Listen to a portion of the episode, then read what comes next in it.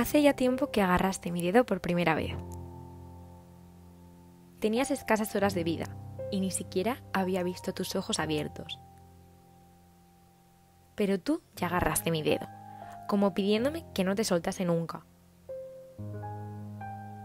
Tu madre parecía estar más débil que nunca, pero tenerte en sus brazos le daba toda la fortaleza que podía haber perdido esas horas.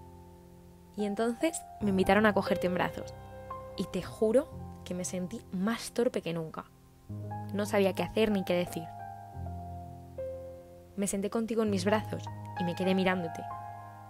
Recuerdo como si fuese ayer emocionarme más que nunca. Recuerdo perfectamente mis ojos llorosos en ese preciso momento. Pero es que ha pasado el tiempo y con ello te has hecho mayor.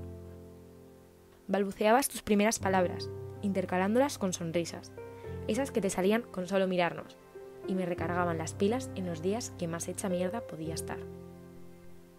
Y con el tiempo, por fin me nombraste. Te juro que jamás olvidaré el sitio exacto donde estábamos la primera vez que de tu boca salió un tía.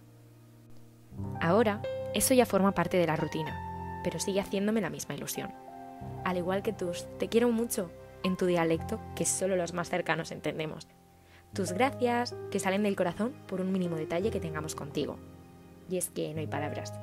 Y bueno, ha pasado el tiempo y me sigues agarrando el dedo con esa fuerza tan tuya sin dejarme escapar. Y ojalá que con el tiempo, mientras sigas haciéndote mayor y lleguen nuevas aventuras, sigas cogiendo mi dedo. Igual de fuerte o incluso más, como si te sirviese como un chute de energía.